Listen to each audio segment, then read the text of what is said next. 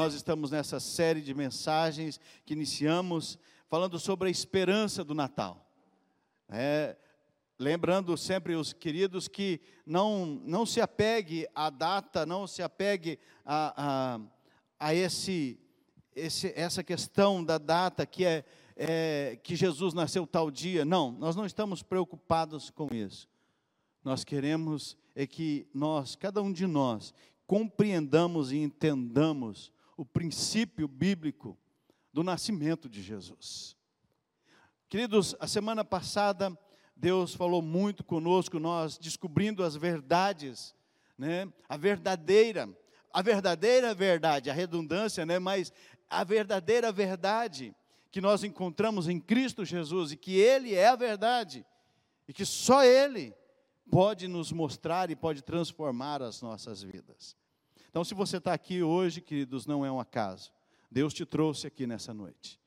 E que você abra o seu coração para aquilo que o Espírito Santo tem preparado para você. Amém? Deus abençoe a cada um de nós nessa noite. Queridos, a, a festa de aniversário de Jesus é uma festa comemorada em todos os lugares, né? É comemorada podemos dizer que não é, ela é comemorada em todos os lugares. E deveria ser um momento para o cristão, um momento especial, onde você, que tem os seus filhos pequenos, você que vai ter e você que já teve os seus filhos pequenos, que você separasse tempo para ler as verdades a respeito do nascimento de Jesus e ensinasse os seus filhos a verdadeira história do Natal. Seria um momento especial. Você imagina você com seus filhos falando, contando a história, porque, queridos, eles vêm da escola, eles vêm de todos os lugares, eles vêm na, na, na televisão, eles vêm na, na no, no, celular, por tudo quanto é lado. Uma outra história sendo contada do Natal. Uma outra história, né? De um velhinho. E eu, esses dias, essa semana eu passei num lugar e vi um velhinho, aquele velhinho do Natal, né? O Papai Noel. E, toda vez que eu vejo, eu acho engraçado. Por quê? Gente, eu fico imaginando aquele Papai Noel num sol escaldante com aquela roupa quente, né? Você imagina a nossa, a nossa realidade tinha que ser um Papai Noel diferente, né? Mas é o que a gente vê, e eu fico imaginando essas coisas, né? Porque nós estamos num, num, num país tropical quente, muito quente, né? E, e assim, essa é a história que estão contando para os nossos filhos. Se nós, pais, não contarmos verdade, a verdadeira história do Natal, você pegar a Bíblia, lá está o lugar certo, onde tem a verdadeira história do Natal pegar a Bíblia e falar assim: vamos, vamos, pega lá nos evangelhos, vamos descobrir a história do Natal e explicar certinho para eles, para que eles não se cresçam, né, é, com uma história deturpada a respeito do Natal. Mas agora imagine uma coisa: você prepara uma festa, e agora a época de Natal, sempre tem festa, sempre tem amigo secreto, e é presente para tudo quanto é lado, né? Presente para um, presente para outro. Lembrando, você que vai dar presente, não esqueça das camisetas do JM, tá? Vai lá, compra uma camiseta, dê uma camiseta do JM de presente, ok? Amém? Então, queridos, eu queria que você imaginasse comigo, eu queria que os adolescentes parassem de conversar, tá? Por favor. E, então, queridos, eu, eu, eu penso que, imagine comigo assim, você está num lugar onde você prepara a festa, você convida um monte de gente, troca presente, todo mundo trocando presente, você, é o dono da festa, não ganha presente nenhum. Esse é o Natal. Sabe por quê, queridos? Porque é isso que acontece. Todo mundo ganha presente, mas ninguém dá o verdadeiro presente para o dono da festa, que é Jesus. Ele é o verdadeiro presente. Ele é o verdadeiro dono da festa que nós deveríamos presentear. Nós damos presente para todos, mas muitas vezes não estamos dando presente a Jesus. E seja honesto com você, uma outra pergunta. Como que você dá um presente para um Deus que tem tudo? Que presente você daria para Deus, para Jesus? Que presente você daria se Ele tem tudo? Eu quero partilhar rapidinho com vocês quatro coisas que Jesus terá só se você der. Se você não der, Ele nunca vai ter. Ai, pastor, que isso? Verdade. Olha só, primeira, a sua confiança.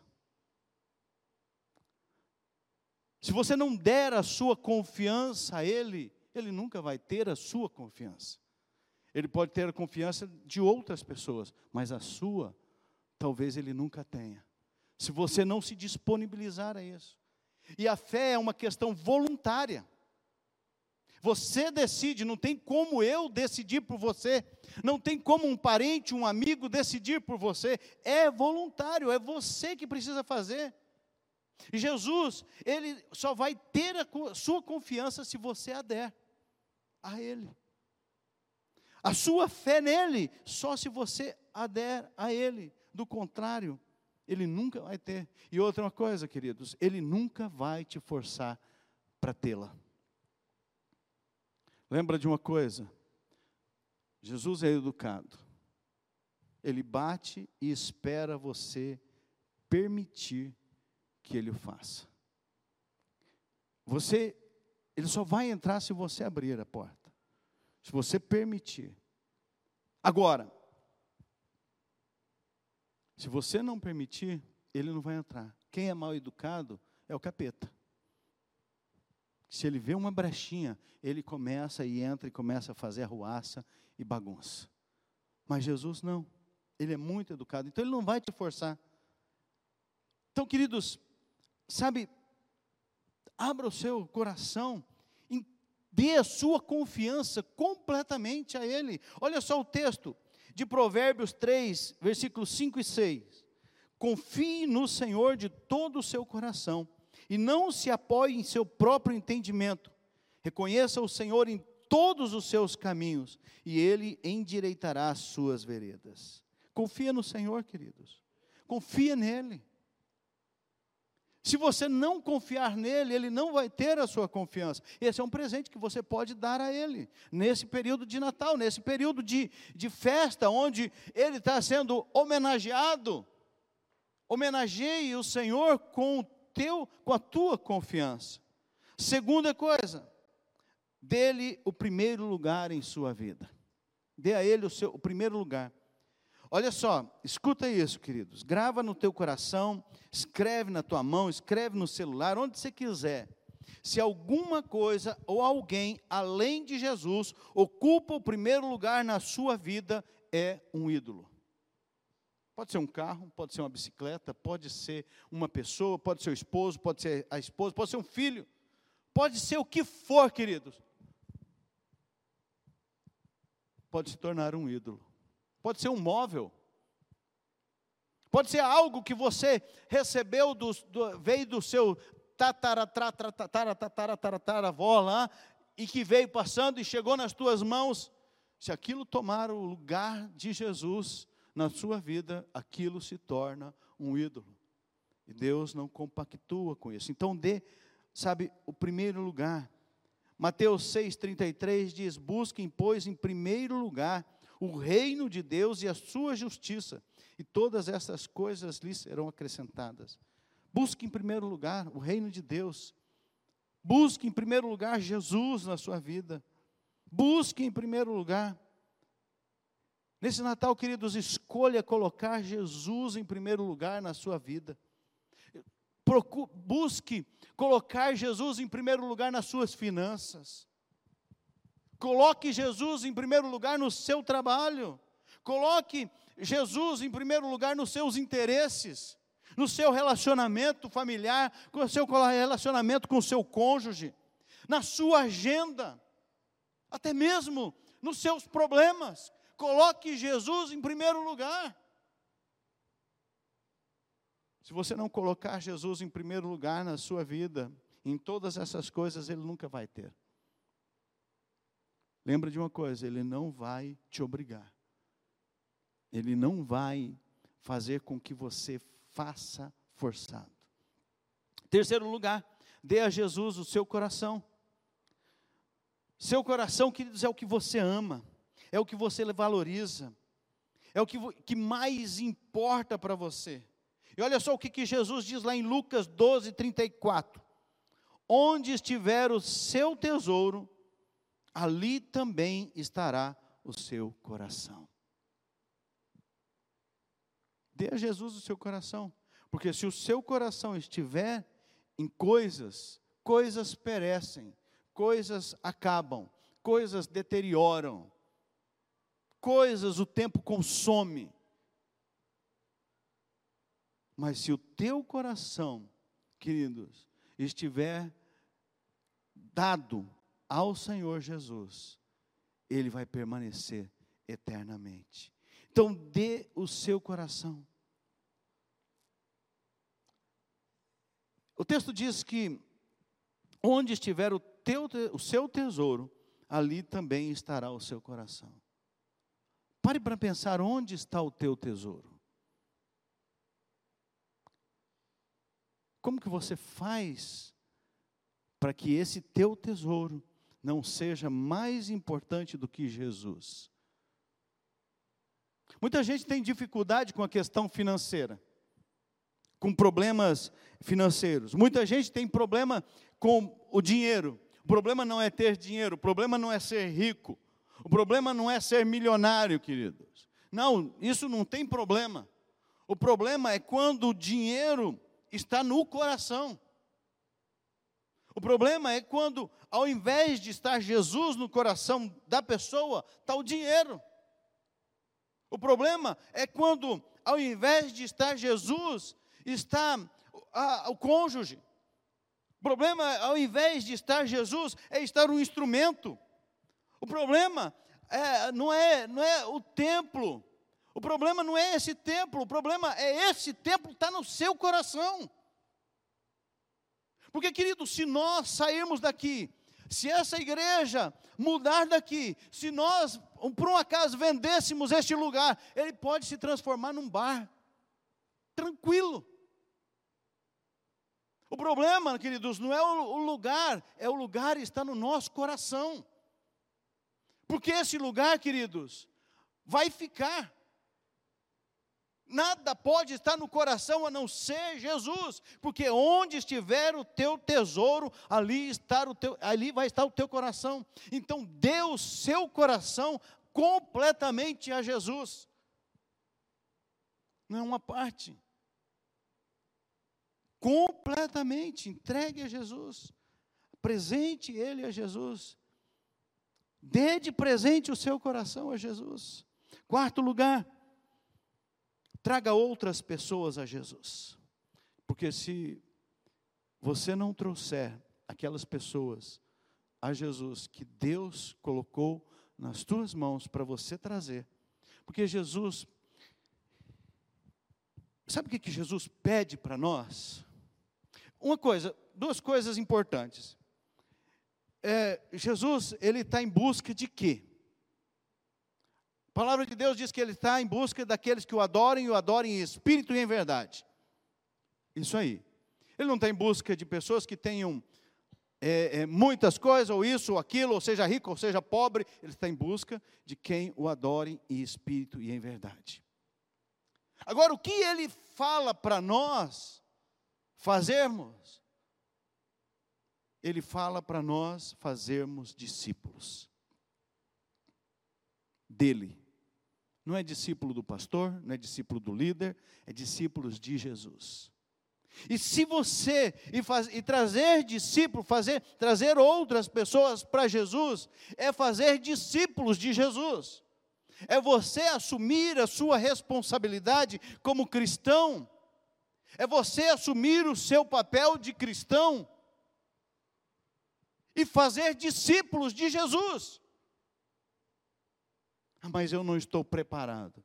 Queridos, se você não começar a fazer discípulos logo, você nunca vai estar preparado. Se você não começar a caminhar, a obedecer o que os evangelhos está dizendo para nós fazermos, você nunca vai dar a ele o privilégio de receber das tuas mãos uma vida. Mas pastor, eu não tenho tempo. Vamos ver então. Sabe, Deus quer mais do que qualquer coisa. Ele quer uma família. Uma família. Como é bom a família estar junta. Não é verdade? Mas vocês já perceberam que sempre tem um que ajunta a família. Ou é o pai, ou a mãe, ou o avô, ou a avó.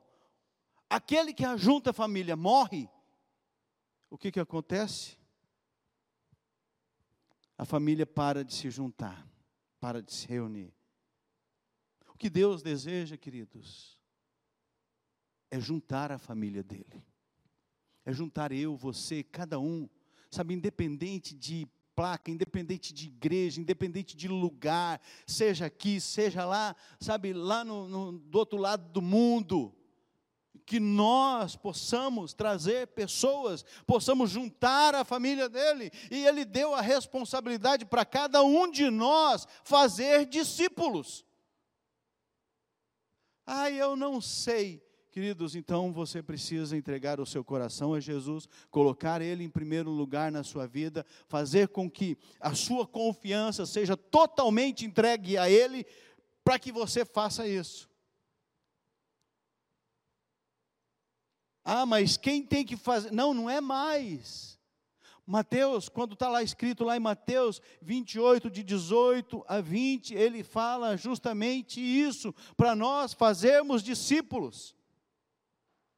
E você vai trazer pessoas, e queridos, fazer discípulo não é convidar a pessoa para vir à igreja, não é achar que a pessoa vem na igreja e vai se tornar um cristão.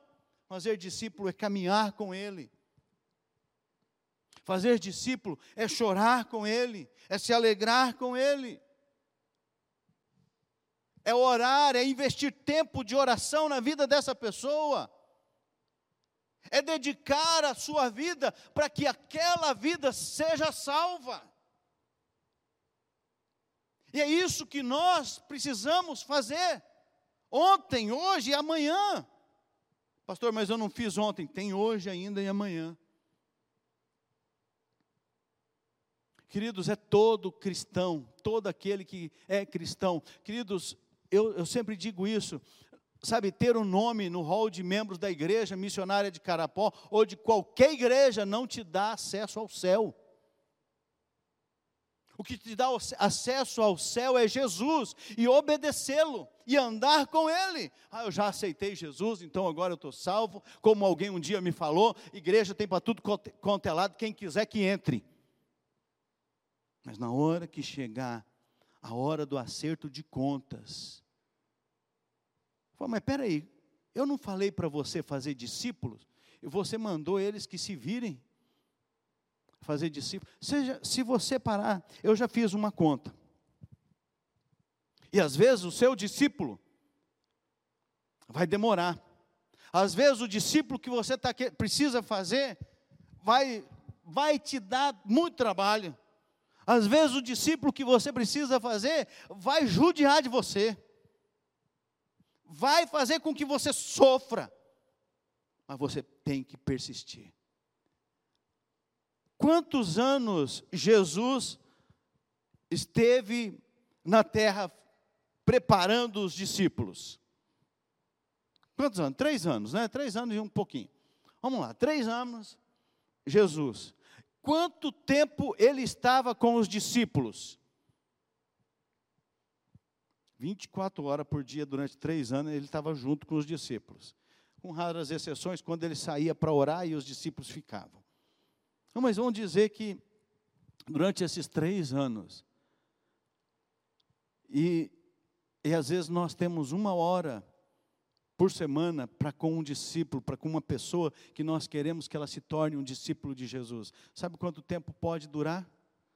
Pode durar mais de 20 anos Pastor, eu não tenho paciência para isso. Pois é, se você não tiver paciência para isso, talvez essa vida não chegue à eternidade por causa de você.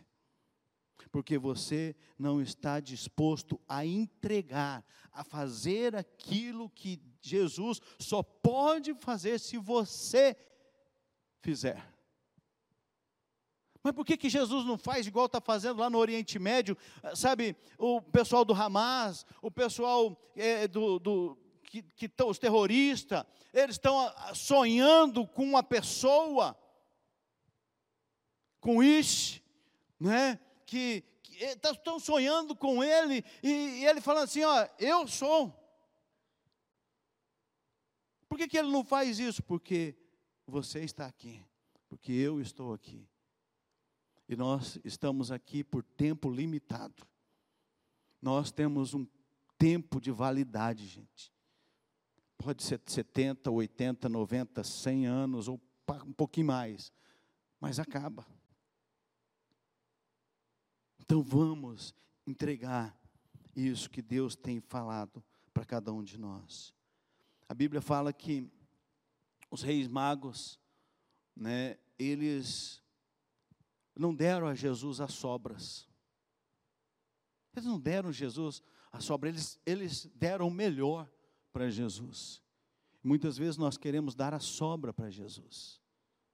Nós queremos dedicar, sabe, o que não tem mais valor nenhum para Jesus. Porque nós sempre estamos cansados, sempre estamos esgotados, não podemos, sabe, eu não posso isso, não posso aquilo, tem algo, né, tem alguma coisa para investir no reino, ah, eu não posso porque eu tenho que comprar uma calça, eu tenho que comprar, um, não estou falando que você não possa comprar nada, mas muitas vezes nós estamos colocando prioridades em coisas, não no reino de Deus,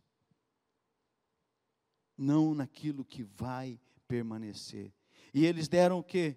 Olha só Mateus 2:11, ao entrarem na casa, viram um menino com Maria, sua mãe, e prostrando-se, o adoraram. Então abriram os seus tesouros e lhe deram presentes: ouro, incenso e mirra. Queridos, quando você confia em Jesus, quando você torna Jesus o primeiro na sua vida, quando você, sabe, dá o que você valoriza, ao trabalho dele, ao reino de Deus, aquilo que está no seu coração, quando você entrega, quando você vai e faz discípulos e, e traz outras pessoas para viver Jesus, você está dando um dos presentes mais valiosos para ele.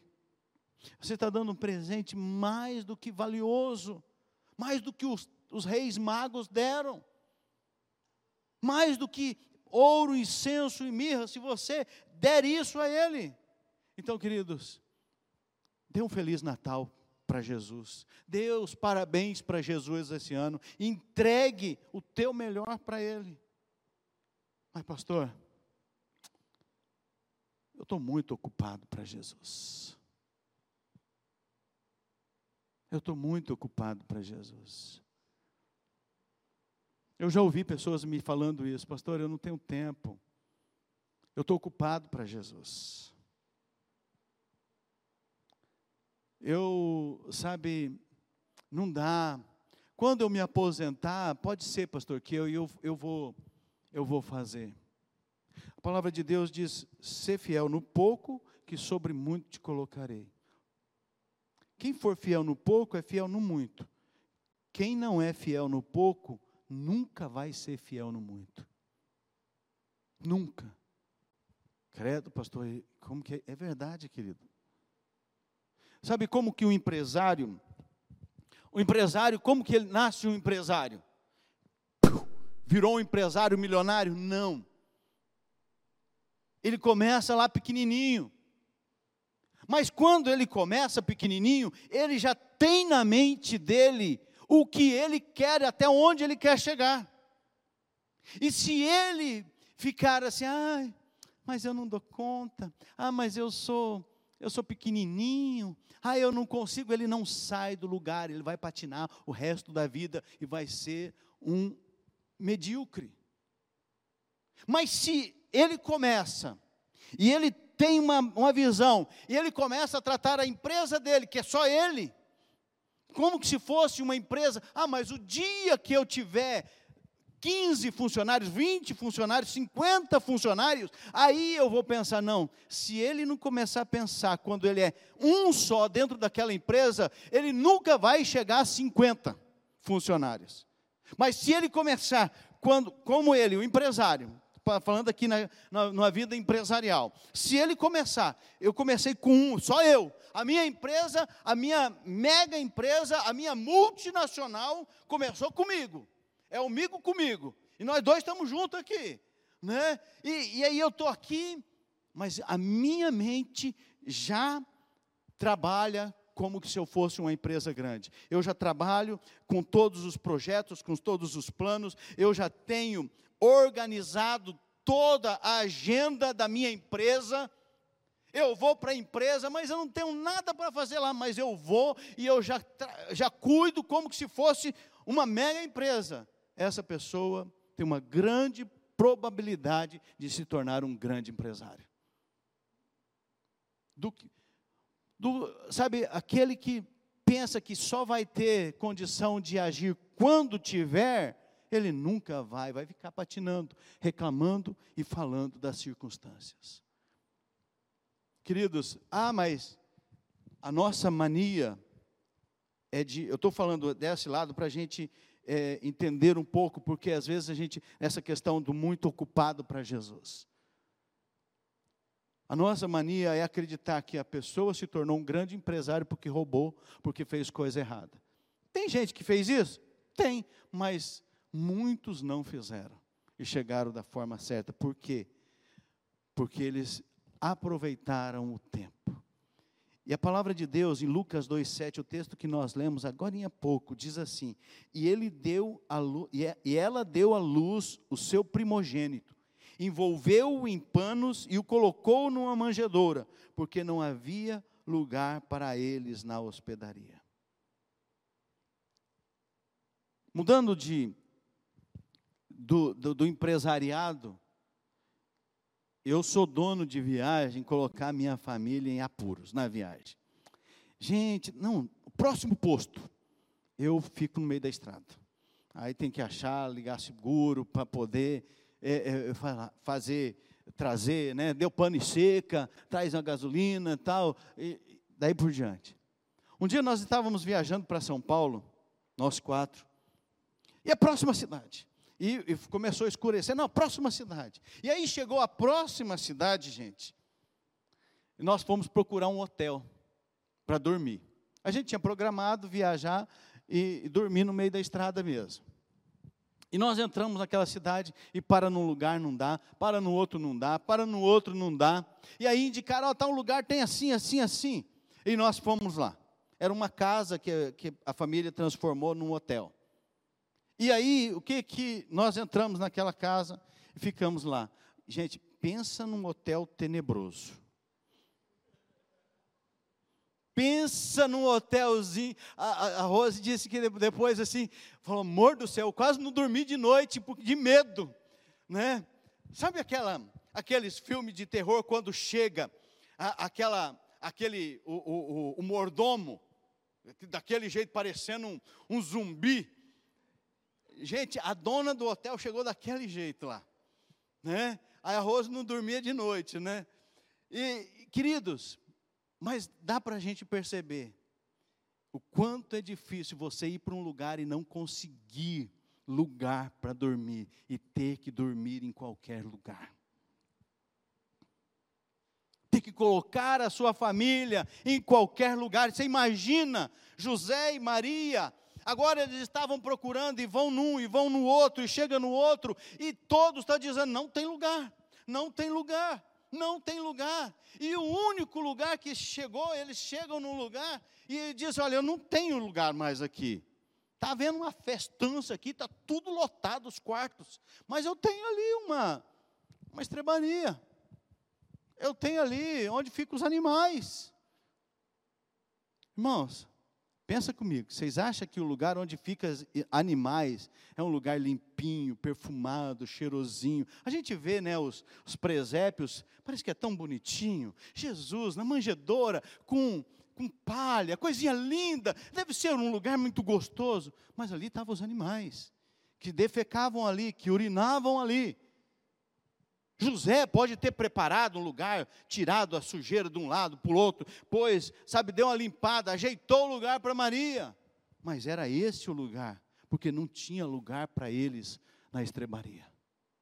Vocês imaginam a oportunidade que o dono da estalagem perdeu?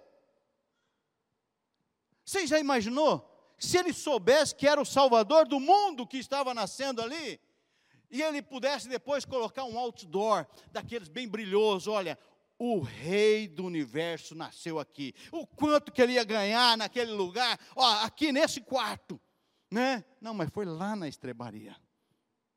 Foi lá no curral que Jesus nasceu. E é isso, queridos, que eu e você precisamos, sabe, colocar no nosso coração, porque será que nós estamos muito ocupados, não tem lugar na estrebaria, não tem lugar, não tem acomodação na pousada para Ele? Porque nós não estamos dando o nosso coração, o nosso primeiro, sabe, a nossa primeiro tudo para Ele, é só outras coisas. Não temos tempo para Ele, não buscamos fazer discípulo, por quê? Ah, porque eu não sei, e continua sem saber, porque nunca procura saber, porque não quer aprender para não fazer. Queridos, você já imaginou isso? A vinda de, do Deus Todo-Poderoso, querido, a vinda do Messias prometido, foi prevista milhares de anos atrás. Isaías profetizou mais de 700 anos antes dele. Vai lá, Isaías 53, depois na sua casa. Jesus foi anunciado pelos profetas que predisseram a verdade a respeito do Salvador do mundo e que ele viria. E o nascimento dele seria tão importante, queridos, que vai, queria dividir, queria mudar a história, e dividiu a história em antes de Cristo e depois de Cristo. Não precisa falar, não, mas que dia que você faz aniversário? Você só faz aniversário nesse dia, porque Jesus nasceu naquele, lá atrás. Só, só você sabe que você tem tantos anos de idade, por quê? Porque Jesus nasceu e dividiu antes dele e depois dele. É por causa disso, queridos. E queridos, nós precisamos, sabe, colocar, abrir espaço na pousada do nosso coração. Nós precisamos abrir espaço, sabe, mas nós não temos tempo porque a nossa agenda está preenchida de eventos que têm pouco significado significa quase nada, pensando em relação ao Cristo. Nós não podemos, sabe, porque nós, nós gastamos todo o nosso dinheiro, sabe, com aquele aparelho, então não posso investir no reino, porque não me importa as almas. Ah, sabe, quem quiser comer, que trabalhe, tem serviço para todo mundo.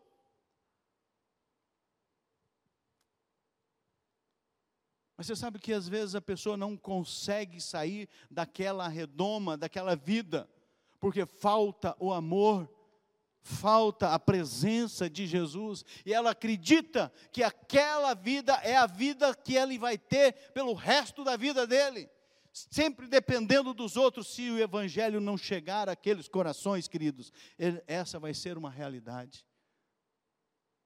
E que nós temos que mudar essa realidade. Por isso que eu sempre digo, queridos, que nós temos que amar a Deus, amar as pessoas e servir a cidade. Nós temos que fazer isso, isso tem que estar incrustado em nossa vida. Amar a Deus, porque é um mandamento, amar a Deus acima de todas as coisas. Amar as pessoas, porque é um mandamento, amar o próximo como a ti mesmo e servir a cidade, porque é o lugar onde nós estamos, e onde nós estamos, nós temos que, sabe, exalar o bom perfume de Cristo.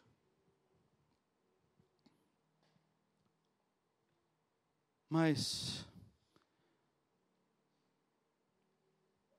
essa pergunta que está aí no telão agora, você deixou espaço em sua pousada para Jesus? Ou não tem espaço, ela está toda preenchida? Você deixou espaço para Jesus nessa pousada? Do teu coração? Você não tem tempo? Estou cansado. Eu não vou servir a Jesus, eu não vou adorar Jesus. Eu não vou lá na igreja porque eu não estou legal hoje. Às vezes acontece, não está legal mesmo. Não estou dizendo que, que, não possa acontecer isso. Mas, queridos, às vezes é um, uma dor na ponta da unha. Lembrando que unha não dói, tá, gente? Você corta ela e não sente dor. A não ser que você corte um pedacinho da carne, né? Mas a unha não dói. Mas a gente inventa coisas para não abrir espaço na pousada para Jesus. Nós estamos muito ocupados. Nós não temos tempo. Nós estamos longe, queridos. E, permiti, e não permitimos que Jesus se aproxime. Quantas vezes nós estamos dizendo, não dá para julgar aquele dono da hospedaria, né? Porque, gente, quantas vezes nós fazemos a mesma coisa? Quantas vezes, queridos, nós fazemos a mesma coisa com Jesus? Não tenho tempo, não posso, não dá, não consigo. E nós precisamos, queridos, abrir espaço e para você refletir e poder praticar durante a sua vida, durante essa semana. Eu tenho três perguntas para você. Diante de toda a sua vida, o que você está disposto a entregar para Jesus? O que você está disposto a entregar para Jesus? Segunda pergunta: você está disposto a entregar a sua confiança nele? O primeiro lugar na sua vida, você está disposto a colocar Jesus em primeiro lugar, Jesus ser mais importante do que qualquer outra coisa? Você está disposto a entregar o seu coração, a dar o seu coração a Ele? Você está disposto a investir tempo em fazer discípulos e trazer outros a Cristo? Você está disposto a isso? Essas perguntas têm que mexer com a gente, queridos. Porque se, se eu não estou disposto a entregar nada a Jesus, por que, que eu preciso ser salvo? Por que, que os meus pecados devem ser perdoados? E último lugar, queridos,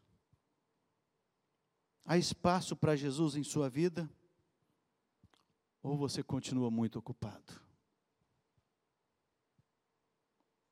Há espaço para Jesus na sua vida, queridos? Ou você não tem tempo? Seu trabalho toma tempo demais. Ah, minha vida corrida